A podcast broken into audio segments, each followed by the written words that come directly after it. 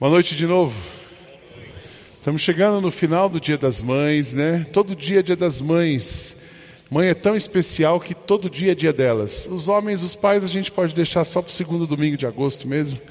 Não tem problema, mas o Dia das Mães é sempre mais especial. Então queria cumprimentar as mães, que Deus já abençoe vocês e uh, continue cuidando de cada mãe, do seu coração. Ser pai e mãe é um desafio. Ser mãe é um desafio, às vezes maior ainda né? Porque a mãe gera, a gestação está ali. E depois o filho fica mais perto da mãe. A mãe, enfim, mãe é mãe. Eu, eu já perdi a minha mãe, mas eu tive uma excelente mãe. Tive uma, tenho uma sogra excelente, apesar de ser sogra. E Deus cuida da gente. Então, como é bom ser, ser cercado de mulheres que cuidam da gente. Depois a minha esposa e agora a minha filha, minha filha mais velha sendo mãe. Então, é uma coisa muito legal. Então, parabéns, mamães. Também queria lembrar do livro do mês, que é o Discípulo Radical, do John Stott. É um livro mais devocional, mais pastoral. Está na livraria, você pode passar por lá. Também gostaria de dizer para vocês que o Daniel ainda não nasceu. Nós estamos ali na torcida, na ansiedade, né? Pela manhã, hoje eu já falei sobre isso. Eu disse: pode nascer hoje. Eu queria jantar no São Luís. Eu queria não estar no culto hoje, mas não teve jeito. É, então, se não nascer essa noite, amanhã eles vão para o médico e tudo deve indica que até quinta-feira nasce. Então, vocês seguram, orem por nós, o coração. Mas está chegando aí o Daniel. E essa semana a gente publica foto, a hora que ele nascer e tal. Mas ore pela Marina, ore por nós. E nós continuamos hoje a série Maturidade, 40 dias de maturidade. Eu não sei quantos de vocês estão fazendo os devocionais, mas se não estão fazendo, uh, gostaria de convidá-los. É só você ir para o YouVersion, tem um videozinho que a gente fez ensinando a fazer o download. Mais, quase 7 mil pessoas já estão fazendo esse devocional. Então é muito legal ver isso. São 7 mil pessoas lendo a Bíblia, estudando, ouvindo, recebendo uma palavra diária para o seu dia. Então comece com isso. Ah, essa campanha, essa campanha, essa série de mensagens e o movimento que a gente está conversando sobre maturidade vai até o último domingo antes da Target. A Target é no dia 20 de junho. Nós vamos terminar essa série no dia 15 de junho, mais ou menos. A Target é 20 a 23, a gente termina no domingo anterior. Domingo passado, o pastor Macorde falou sobre maturidade na espiritualidade. Ele, ele usou uma, uma, uma, um trocadilho, tudo tem então, a pessoa madura espiritualmente, ela já entendeu que ela tem tudo que ela precisa para viver a vida cristã, que é Cristo. Então, essa maturidade. E hoje eu quero falar sobre emoções. Emoções, falar de emoções na igreja é um pouco inovador. É quase uma quebra de paradigma ou a construção de um novo paradigma. Por quê? A igreja, por muitos anos, eu falo da igreja que eu fui criado, a igreja tradicional, ela não falava de emoções. Você ter depressão, você ter alguma dificuldade, você ter tristeza, qualquer coisa que acontecia na sua emoção que era negativa, era pecado. Então, ninguém quer mostrar o pecado. Eu me lembro que a primeira vez que eu fui fazer terapia, eu me casei com 18 anos, fui pai aos 20, a minha primeira filha nasceu aos 20, a segunda filha de 21 para 22. Então, nessa fase, segunda filha nascendo, imagina um jovem de 22 anos, a filha nascendo, eu herdei uma empresa, nós tínhamos 150 funcionários, eu tinha uma empresa que eu cuidava e não tinha estrutura emocional para aquilo. Então, eu, eu falei, eu vou buscar um apoio. E quando eu falei para minha mãe que eu estava indo para uma terapia, ela disse: Que isso, menino? Você está pensando o quê? Terapia é para gente louca. Porque crente não faz terapia. Crente não fala de. Crente não tem vulnerabilidade. Crente não tem fragilidade. Porque se você é fraco, o pecado é que está dominando você. Aí a gente sai dessa, dessa questão, no, no passado não se falava. E a gente vem para uma igreja hoje extremamente emocional. Hoje é tudo é emoção. Se você entrar num culto e não sentir o arrepio, o Espírito Santo não está aqui. Se você for para uma vigília e não cair fogo, e você não sentir alguma, não balançar tudo, aí parece que a coisa não aconteceu, não rolou. Então a gente tem hoje uma espiritualidade, uma, uma, uma igreja muito superficial, muito emocional demais, que beira um pouco o desequilíbrio. Então não é nem desse lado e também não é desse lado, é no centro. Falar de emoções é super importante. Tem três coisas que a Bíblia fala muito de emoção. Sabe por quê? Porque a sua emoção, ela pesa mais no seu dia do que você imagina. Aquilo que você sente ou aquilo que já aconteceu com você tem uma influência muito maior na sua história do que aquilo que você consegue enxergar. Muitas das suas reações, muitas das suas palavras, muito da sua agressividade ou da sua passividade tem a ver com as suas experiências da emoção. Então precisamos falar sobre isso e a Bíblia fala muito sobre emoção. O livro de Salmos é um livro que fala de emoção. A gente vê ali toda a vida do povo de Israel. A gente vê, por exemplo, Davi. A gente vê Davi tendo a, a vontade de trair a sua esposa e manda matar. Então, Davi tramando coisas, emoções ruins. Davi adultera, emoção ruim. Davi fica deprimido, emoção ruim, e Davi se recupera na presença do Senhor, um homem considerado segundo o coração de Deus. Davi, a emoção volta para o lugar. A gente vê reis balançados, a gente vê pessoas, ah, os personagens, a história bíblica, as suas emoções sendo apresentadas. Então a emoção é muito importante. O livro de Provérbios fala uma coisa que, é, que eu guardei, eu guardo isso e lembro disso todo dia, acima de tudo. Guarde o seu coração, pois dele depende toda a sua vida. Acima de tudo, guarde as suas emoções. Coração na nossa cultura representa emoções. Acima de tudo, guarde as suas emoções, porque é daqui que vai sair. Em outra versão, fala das saídas da vida. É daqui que depende toda a sua vida. Vamos repetir esse texto comigo? Acima de tudo, vamos falar juntos? Acima de tudo, guarde o seu coração, pois dele depende toda a sua vida. Só vocês agora. Acima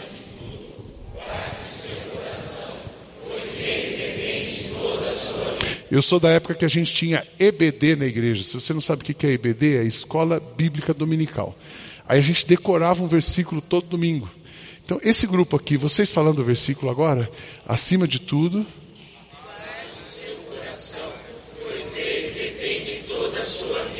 Só essa fila do meio agora.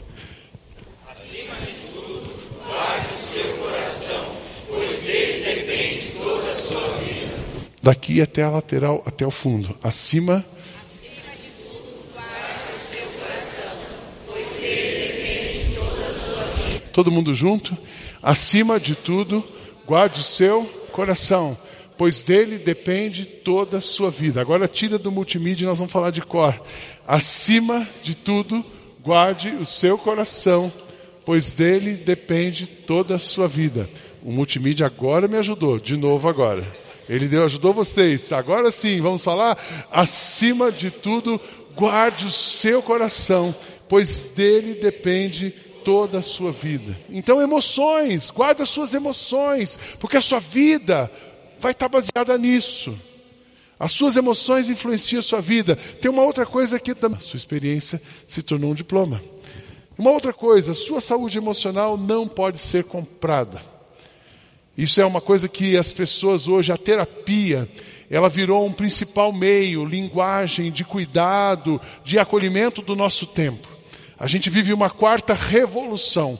Ela não é uma revolução industrial, ela não é uma revolução tecnológica, é uma re revolução de relacionamentos. Nós vivemos uma revolução nos relacionamentos. E aí a terapia funciona e tem gente que coloca toda a sua esperança num profissional. Tem gente que coloca toda a sua esperança num curso de final de semana. Você tem um problema, você diz assim: bom, vou fazer o final de semana com fulano de tal, minha vida vai mudar. E aí você faz o final de semana. Normalmente esses cursos são caros, você paga caro e continua do mesmo jeito. Eu sou a favor da terapia, eu sou a favor do psiquiatra, eu sou a favor dos cursos, mas não é isso, não é uma coisa, não é uma pessoa humana, não é um profissional que vai resolver o seu problema. As nossas, por quê? Porque as nossas, a saúde emocional, as nossas emoções não são reguladas pelo que existe disponível no mercado. A gente não pode comprar. Olha o que diz, uh, Jó reconheceu isso na sua insanidade, no seu momento de, depois de ter passado por toda aquela tragédia. Uma das conclusões que ele chegou é que o homem não percebe o valor da sabedoria.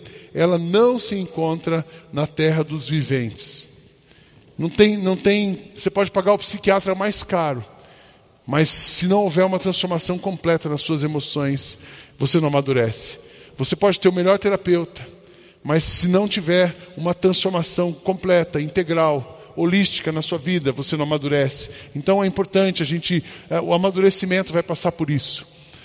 Amadurecimento, ele sai da ingenuidade de acreditar em fórmulas rápidas, fórmulas rápidas, resultados imediatos, por uma coisa mais profunda. O que, que a gente, o que, que eu queria que você aprendesse nessa noite sobre emoções? Três coisas. Primeiro, que uma pessoa é madura emocionalmente, ela sente. Maturidade da emoção tem a ver com sentir. Você sente as suas emoções. A gente, a nossa cultura, especialmente os homens, diz que homens não choram. Então eu cresci ouvindo o tempo todo: homem não chora. Homem que é homem não chora. Quantos cresceram ouvindo isso? 80% dos homens. A gente não pode chorar. Chorar é mostrar fragilidade. A gente também cresceu com vergonha de mostrar a sua fragilidade. Muitas mulheres sofrem as violências e os abusos e elas não querem ser frágeis, então elas não falam. E toda família tem os seus segredos de família, e isso a gente vai tapando os sentimentos. Mas não, pessoas emocionalmente maduras, elas sentem, Pessoas emocionalmente maduras abastecem as suas emoções. Emoção não é uma coisa estática, não é uma coisa que você juntou e para sempre vai ser daquele jeito. Emoção, ela é flexível. Você acorda super bem, acontece alguma coisa, você vai para baixo, você passa o dia embaixo, no final do dia acontece uma coisa boa, você termina o dia em cima. Já, já, já aconteceu isso com você? Todo dia comigo. Tem dia que é assim, ó. Tem dia que é assim, depois termina aqui, tem dia que é assim termina aqui. Porque a emoção é uma coisa que, então você precisa, ela é estática, ela, ela tem movimento, ela não é estática, então precisa ser abastecida. Você é aquilo que você se alimenta. O seu corpo é aquilo que você come. A sua emoção, ela vai ser aquilo que você abastece. Então, pessoas emocionalmente maduras, elas sentem, elas abastecem as suas emoções e elas também amadurecem as suas emoções. Emoção é uma coisa que a gente pode amadurecer. Emoção a gente pode crescer. Por isso que a Bíblia diz, você leu esse texto aqui, eu era quando eu era menino, eu pensava, eu falava e eu sentia como menino. Agora que eu sou adulto, eu sinto e ajo como um adulto. Então a sua emoção, pessoas maduras amadurecem as suas emoções. Sentem, abastecem e amadurecem. Pode repetir isso comigo? Pessoas maduras sentem, abastecem e amadurecem as suas emoções. Nós vamos ver isso um pouco mais detalhadamente agora. O que, que eu quero dizer com sentir as emoções? Sentir no sentido de sentir mesmo. Dor para passar precisa ser sentida. Nós vamos olhar como nosso modelo, a pessoa que a gente vai estudar a emoção nessa noite, é uma pessoa muito conhecida nossa, chamada Jesus. Jesus, ele viveu no nosso mundo, Jesus andou entre nós, Jesus sentiu as nossas dores, Jesus levou sobre si os nossos pecados e ele viveu as emoções nesse mundo. Ele sentiu as emoções nesse mundo. E dor para você passar precisa sentir, emoções precisam passar. Sentir não é uma opção, você vai sentir. A diferença não é o sentir ou não sentir, a diferença é o que você vai fazer com aquilo que você sente. Nós também vamos entender isso. Eu quero começar pelo sentido, pelo sentir. Cinco emoções que Jesus sentiu. A primeira emoção, Jesus chorou. Olha o texto bíblico, ao ver Maria e os judeus que a acompanhavam, Jesus agitou-se no seu espírito e perturbou-se. Olha que interessante. Jesus ficou perturbado. Quantas vezes você se sentiu culpado, inadequado por se sentir perturbado? Quantas vezes você se achou uma pessoa ruim porque você, a sua mente ficou abalada? Jesus se sentiu perturbado. Onde o colocaram? Perguntou ele. Vem e vê, Senhor, responderam eles. E Jesus chorou. Jesus chorou. Eu sou uma pessoa difícil de chorar. Eu era, pelo menos. Eu choro na presença de Deus, eu choro com músicas, mas fazia muito tempo que eu não chorava, o ano passado, até o ano passado. Quando a minha filha teve um problema, aí eu estava numa reunião da equipe pastoral um dia, aí a Tati falou alguma coisa sobre um outro assunto, e veio na minha cabeça assim: eu falo ou eu não falo com eles? Em cinco segundos eu disse: eu falo. E eu comecei a falar. Eu falei três segundos e comecei a chorar. E aquela manhã foi um choro ali. Fazia muito tempo que eu não chorava na frente das pessoas. Fazia muito tempo que eu não expunha as minhas emoções. Porque pastor tem que estar tudo resolvido. Pastor tem que ser sempre forte. Pastor ele apanha e fica quieto.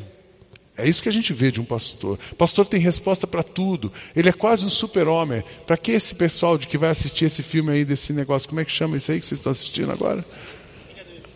Vingadores. Eu nunca assisti um Vingadores, sabia? Que eu sou tão. Só sou pai de menina, então não, não assisti esse negócio. Eu só sei que agora a Capitã Marvel morreu, né? Não. Quem morreu?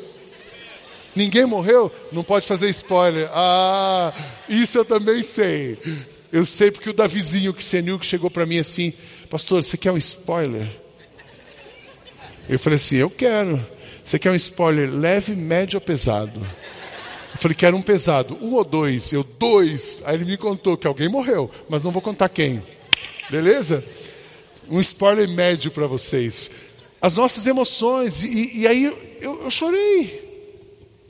E é tão bom chorar. E é tão bom expressar a sua emoção, mas Jesus chorou. Então não tenha medo de sentir vontade de chorar. Qual foi a última vez que você chorou diante da sua família? Qual foi a última vez que você chorou diante de Deus? Qual foi a última vez que você chorou sozinho?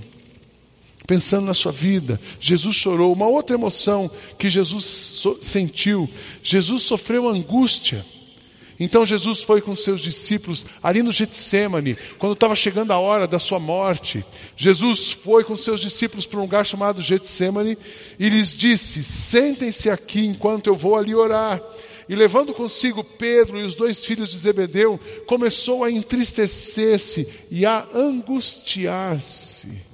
Jesus sentiu tristeza e angústia e disse então a eles: A minha alma está profundamente triste, numa tristeza mortal. Quantas vezes você já não teve vontade de partir dessa para uma melhor?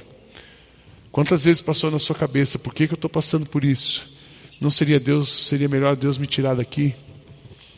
Quantas vezes já passou na sua cabeça essa tristeza? Jesus sentiu essa tristeza. Aí ele chamou, fiquem aqui e vigiem comigo. Ele pediu ajuda, então ele sentiu. Jesus sentiu a tristeza, a angústia e dor, ele estava deprimido. Mas um outro sentimento, Jesus ficou indignado. Quando Jesus chega no templo e eles estavam vendendo coisas, Jesus vira a mesa e ele não pensa duas vezes.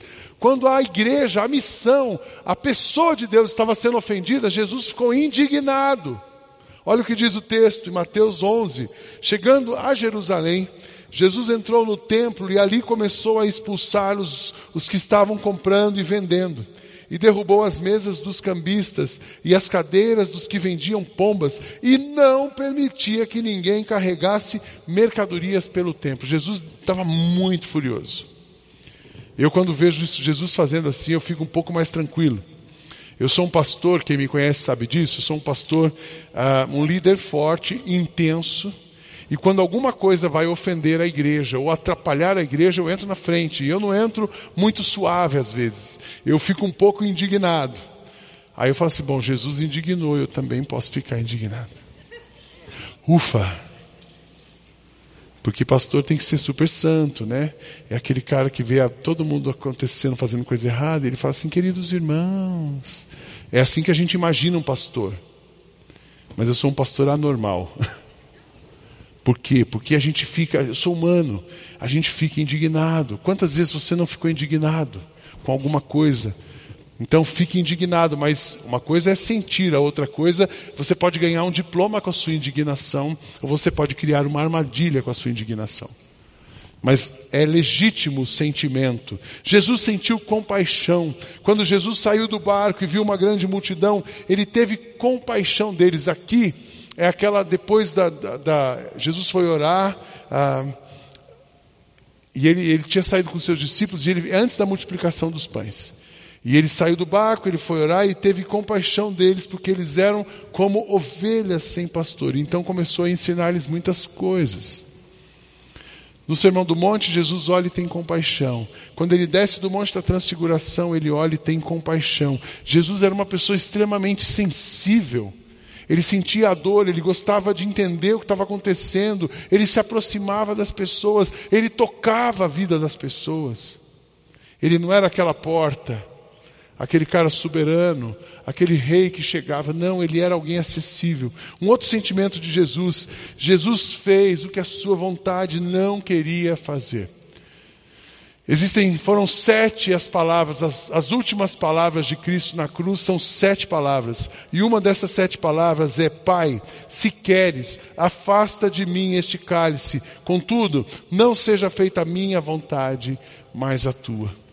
Literalmente, quando gente, na nossa linguagem, Jesus na cruz falou: Puxa, não é o que eu estou querendo fazer, mas era o que o Pai queria. Na nossa linguagem, a gente falaria assim: Ah, Jesus engoliu um sapo. Jesus não engoliu o sapo, ele engoliu a humanidade inteira, porque era nosso aquele lugar. Ele não queria ir, mas ele foi por obediência, por missão, para cumprir um plano, para ter, para fazer o que ele veio aqui para fazer, para que nós não precisássemos lá. Mas Jesus teve esse sentimento. No nosso mundo hoje, a gente não quer ser contrariado, as pessoas não querem ser contrariadas, elas querem fazer tudo do jeito delas, no tempo delas, do jeito que elas escolheram, e elas não suportam essa, elas não têm tolerância para qualquer coisa diferente daquilo que é a vontade delas. Vocês já perceberam isso? Os estudiosos dizem que nós vivemos num mundo hipersensível. Hipersensível tanto para agredir como para se sentir agredido, porque as pessoas estão pouco flexíveis. Mas Jesus engoliu o sapo, fez o que não queria ser feito. Não tenha medo de sentir as suas emoções. Amém, irmãos? Não se sintam mal, nós somos humanos. E, no, e, as nossas emoções elas vão variar, mas pessoas emocionalmente maduras sentem as suas emoções. Elas reconhecem o que elas estão sentindo. Elas falam do que elas estão sentindo. Elas admitem o que elas estão sentindo. Mas pessoas também maduras, elas abastecem as suas emoções. A sua maturidade não vai depender do seu sentimento mas ela vai depender daquilo que você abastece, daquilo que você se alimenta, daquilo que nutre a sua emoção.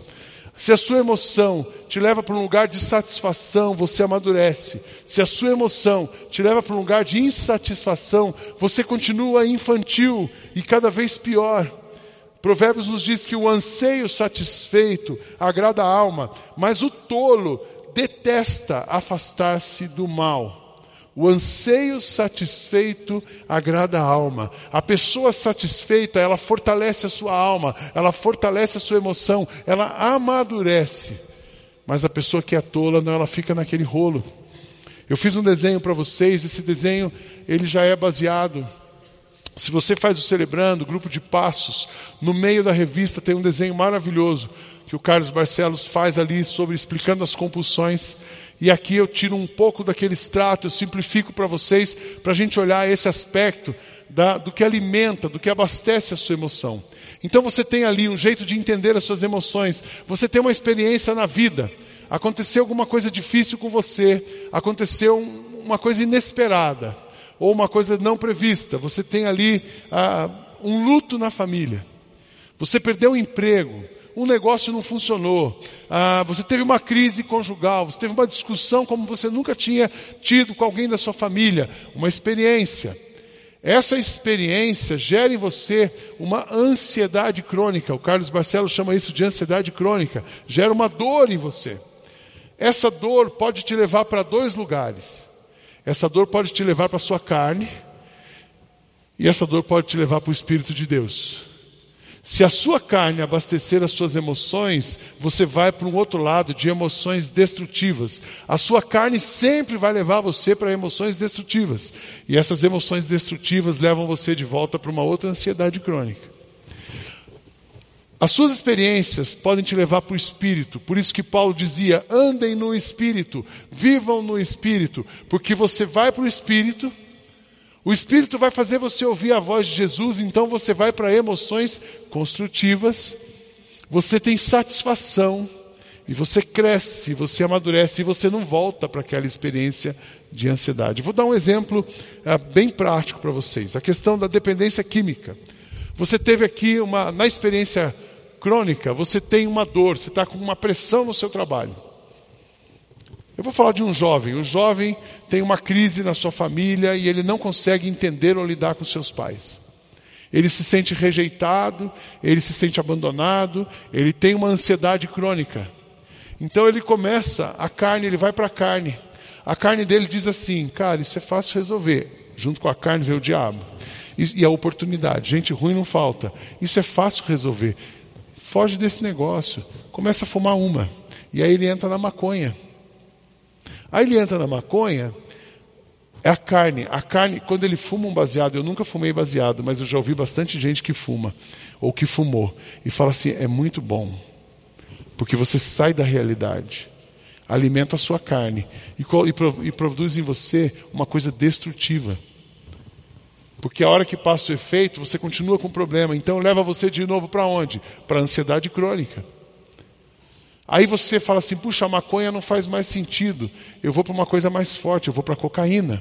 Aí ele vai para cocaína, alimenta a carne, emoções destrutivas.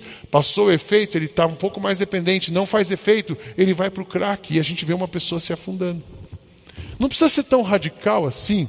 Você teve um problema, nós falamos fala de uma coisa relativamente bem vista. A pessoa teve um luto, faleceu uma pessoa da família.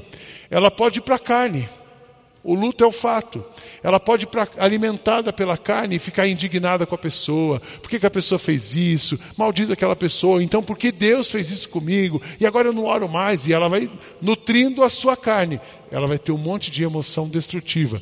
Para onde essa pessoa volta? Ela volta para o luto. Ela não consegue sair do luto. Ela não consegue vencer a dificuldade. Mas ela teve um luto. Ela ouve o Espírito. E ela, o Espírito vai mostrar para ela tudo o que aconteceu de bom na vida daquela pessoa, tudo o que aconteceu com ela, e ela pode se encher de gratidão, ela pode se encher de saudade, mas gratidão, da busca, do avanço, do desejo de continuar. Então ela encontra satisfação e ela cresce. Perceberam como é que funcionam as nossas emoções? Satisfação ou insatisfação. A sua emoção você vai sentir. Depois o que você faz com ela? Você pode alimentar pela carne ou pelo espírito. Pela carne é insatisfação, você vai continuar insatisfeito. Pelo espírito você encontra satisfação e você aprende e amadurece. Entenderam a diferença? Tem um texto que eu gosto muito aqui, diz assim: Jesus revela-nos o amor de Deus para que a sua alegria seja nossa, para que a nossa alegria seja completa.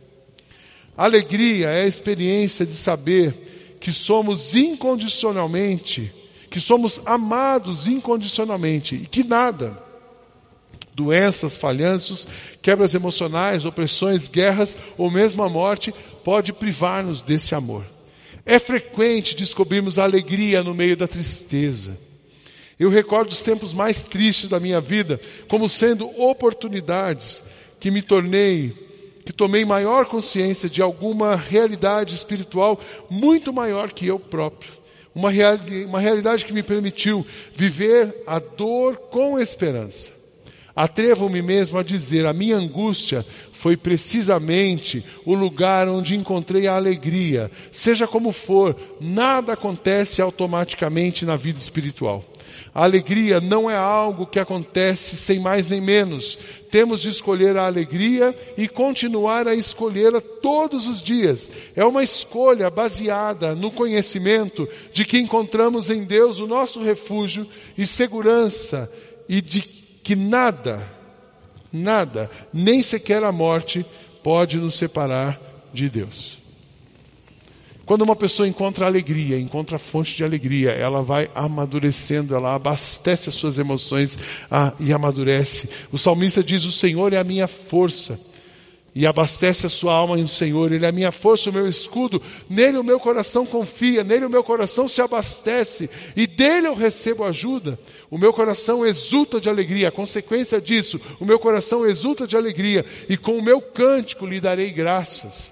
O salmista, no Salmo 121, ele diz: Eleva os meus olhos para os montes, de onde me virá o socorro. O socorro vem do Senhor que fez os céus e a terra. Aonde eu vou me abastecer quando eu estou perdido? Olho para o alvo, olho para o monte, olho para Cristo e encontro Cristo.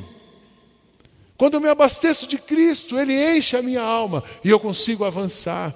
Quando eu, eu, me abasteço de Cristo, eu consigo perdoar a pessoa. Quando eu abasteço de Cristo, eu consigo caminhar a segunda milha. Quando eu abasteço de Cristo, eu consigo me libertar de um passado e avançar, esquecendo-me das coisas que para trás fico e prossigo para o alvo, que é Cristo. Entenderam isso? Pessoas emocionalmente maduras, elas sentem e elas abastecem as suas emoções com a pessoa de Jesus. E por último, pessoas ah, emocionalmente maduras amadurecem as suas emoções. Vamos repetir: elas sentem, elas abastecem e elas amadurecem. Vamos de novo. Pessoas maduras, emocionalmente maduras, sentem suas emoções, abastecem suas emoções e amadurecem. A diferença de Jesus para nós, Jesus sentiu tudo aquilo, mas ele não pecou. Porque ele era maduro emocionalmente. Ah, mas Jesus é Deus, nós podemos ser como Ele. Pessoas emocionalmente maduras não são dominadas por sua carne, mas pelo seu espírito.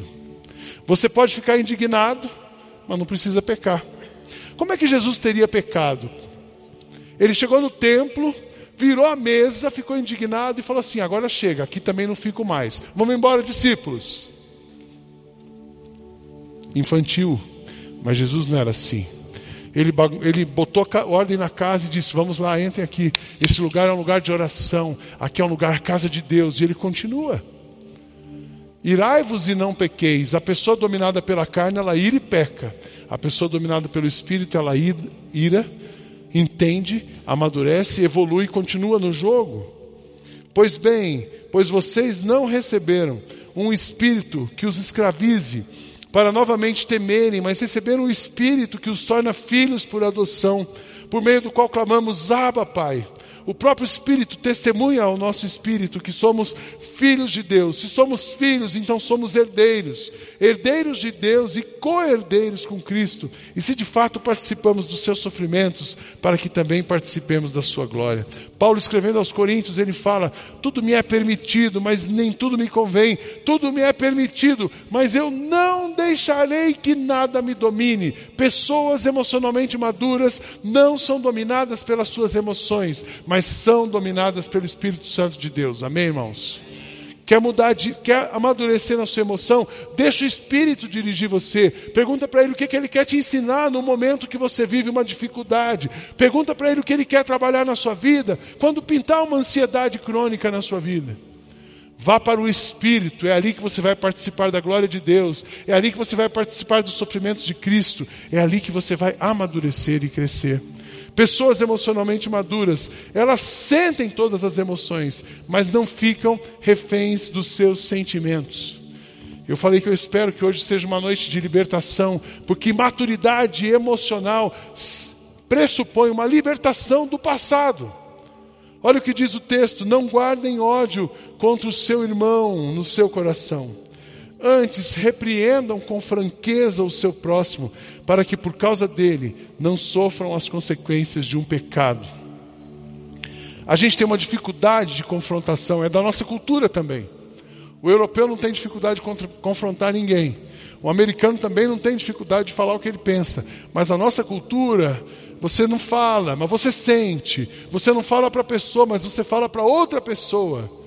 Não, olha no olho olha no olho do Fernando e diz o que tem que dizer, olha no olho do outro e diga e escute.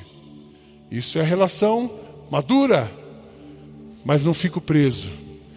Pessoas emocionalmente maduras, elas não estão presas a sentimentos do passado. Ah, mas ele me, ele me ofendeu, perdoa essa pessoa. Mas não dá para andar com ele, deixa ele bem longe de você e continua andando com Cristo. Cristo não fala para a gente andar com a pessoa, ele fala para a gente perdoar a pessoa perdoa e deixa bem longe, porque tem gente que precisa viver longe da gente, porque elas nos amarram no destrutivo. Mas nós não podemos ficar escravos daquelas pessoas. Não guardem ódio contra o seu irmão. Pessoas emocionalmente maduras entendem que a sua emoção, guarde isso, a sua emoção não é sua vida. Sua vida é Cristo. A sua emoção é uma oportunidade de ver o poder de Cristo se manifestando na sua vida. Sua emoção não é sua vida, sua vida é Cristo. Aguardo ansiosamente, Paulo falando aos Filipenses, aguardo ansiosamente e espero que em nada serei envergonhado. Ao contrário, com toda a determinação de sempre, também agora Cristo será engrandecido no meu corpo, quer pela vida, quer pela morte, porque para mim o viver é Cristo e o morrer é lucro. Há uns anos atrás, uma senhora da nossa igreja, ela me procurou, a sua filha trouxe ela para falar comigo.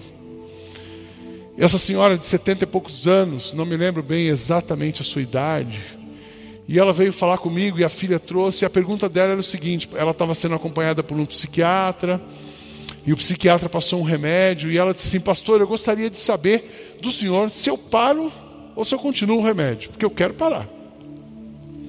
E eu disse: Antes de falar sobre o remédio, me conta a sua história. E essa mulher me contou a história, quem ela tinha sido. Ela me contou que ela foi uma estilista, ela uma costurava para pessoas da alta sociedade. Trabalhei para fulano, para fulano. Enquanto ela falava disso, os olhos dela brilhavam. Eu trabalhei para tal pessoa, eu ajudei meu marido, nós compramos um apartamento há 30, 40 anos atrás, nós fizemos a nossa família e era tão legal, e ela tinha uma vida. Enquanto ela falava da vida dela, ela encontrou Cristo. Enquanto ela falava da vida dela, os olhos dela brilhavam. Mas ela disse assim: há 20 anos atrás, uma das minhas filhas, 20, 20 e poucos anos atrás, foi diagnosticada com esquizofrenia severa. E desde então, essa filha oscila entre internação e a casa, internação e a casa. E essa mulher parou a vida dela para viver a esquizofrenia da filha. E essa doença da filha adoeceu também a ela, e por isso que ela estava num tratamento. Eu vi aquela mulher ah, tranquila, uma mulher querida, uma mulher que conhecia Jesus. E eu disse para ela o seguinte: a sua vida não é a doença da sua filha, a sua vida é Cristo. A doença da sua filha é uma parte da sua vida, mas não dá para concentrar todas as suas emoções na doença da sua filha. Ela, puxa, pastor, eu nunca tinha pensado nisso. E ela pensava na vida, os olhos brilhavam. Ela pensava na doença, os olhos pesavam. Mas a senhora gostou? Gostei. Vamos desenhar. Nós fizemos um desenho. Uma roda bem grande era a vida dela. E dentro da roda grande tinha uma rodinha, que era a esquizofrenia da filha. E eu disse: a senhora precisa ajudar a sua filha, a senhora precisa viver ali com a sua filha, dar o suporte, mas a sua vida é tudo isso aqui. A sua vida, os outros filhos fazem parte da sua vida.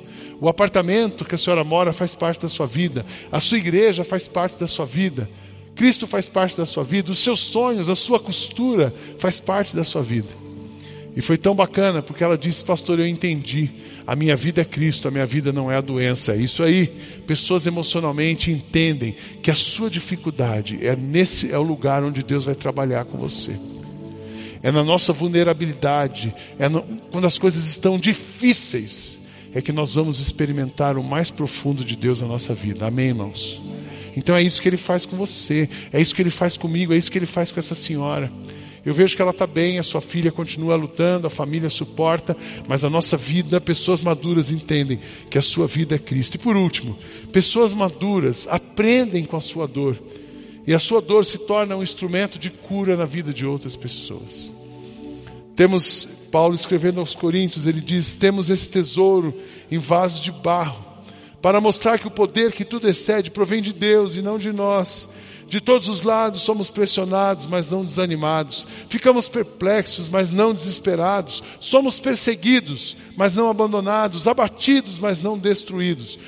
Tudo isso é para o bem de vocês. Eu lembro de Tiago dizendo: tenham por motivo de alegria o passarem por tribulações. Tudo isso é para o bem de vocês, para que a graça que está cada vez alcançando um número cada vez maior de pessoas faça que transbordem as ações de graças para a glória de Deus.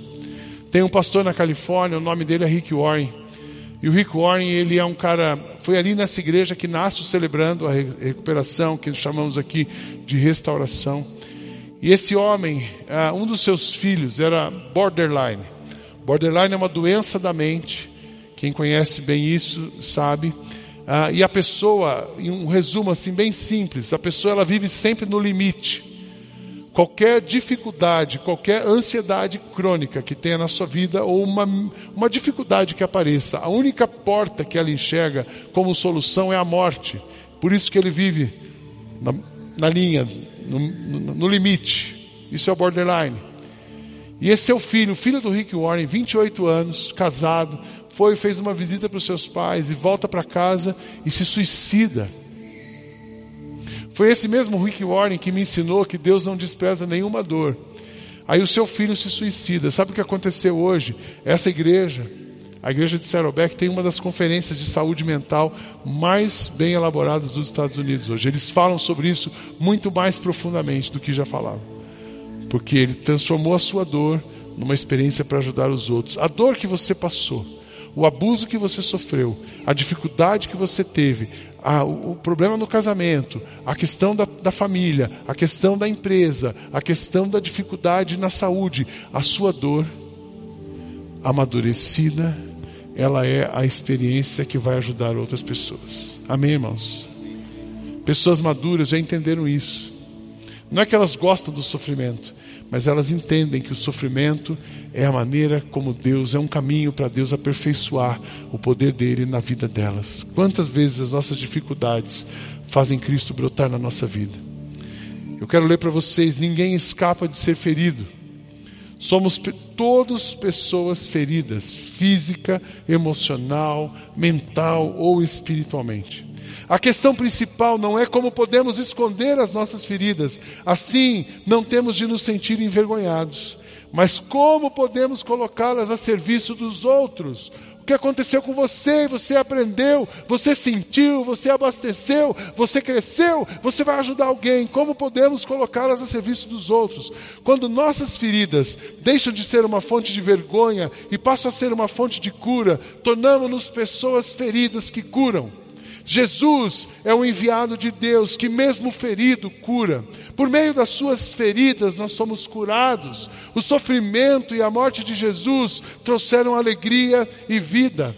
A sua humilhação trouxe glória. Jesus foi humilhado mas ele é o nome que todo ser humano vai se dobrar diante do seu nome. A sua rejeição, ele foi rejeitado, veio para os que eram seus, mas os seus não receberam. Mas todos os que os receberam, deu-lhes o poder de se tornarem feitos de Deus, filhos de Deus, a saber, aqueles que creem no seu nome. Ele foi rejeitado, mas porque ele foi rejeitado, nós somos uma comunidade de amor. Como seguidores de Jesus, também podemos permitir que as nossas feridas tragam curas, tragam cura para as outras pessoas. É muito interessante que as suas emoções, sentidas, abastecidas e tratadas e resolvidas, elas vão ser um instrumento de Deus, que você vai ter de Deus para ajudar outras pessoas. Mas tudo começa em você. Tudo começa em você. Hoje de manhã nós tivemos uma experiência há uns, um mês atrás, três semanas atrás, eu acordei às quatro e meia da manhã, eu fiquei acordando quatro e meia da manhã uma semana, eu não sabia o que Deus estava fazendo comigo, mas numa das manhãs, eu fiquei das quatro e meia às cinco e meia, ouvindo uma música que me sintonizava com Deus, que mostrava o poder de Deus, a grandeza de Deus. Eu fiquei uma hora adorando o Senhor e pedindo para Ele, Jesus, limpa meu coração, alinha meu pensamento, tira de mim o que tem me atrapalhado. E isso tem feito um bem danado para as minhas emoções. Era um encontro meu e Deus. Ele dando uma alinhada em mim. Eu disse que eu esperava que hoje fosse uma noite de libertação para você. Então eu queria que você fechasse os seus olhos nesse momento. Hoje é o dia de você admitir as suas emoções, dizer assim: puxa, eu senti isso, mas não vou ter mais vergonha de sentir nada. É um dia de você se derramar diante de Deus. É um dia de você pedir para Ele assim: Jesus, alinhe as minhas emoções, trabalhe a minha alma, fortalece meu coração. Eu quero ser quem o Senhor quer que eu seja, eu quero crescer. Eu quero ser o instrumento do Senhor no mundo, mas Ele vai trabalhar com você. Ele não trabalha com pessoas infantis, Ele cuida das pessoas infantis. Jesus trabalha com as pessoas adultas. Jesus, Jesus trabalha com as pessoas que passaram pelo processo de amadurecimento. Então, enquanto você vai ouvir essa música agora, pede para Ele alinhar o seu coração, Pensa na grandeza de Deus, da sua debilidade, mas na grandeza e no poder de Deus sobre a sua vida.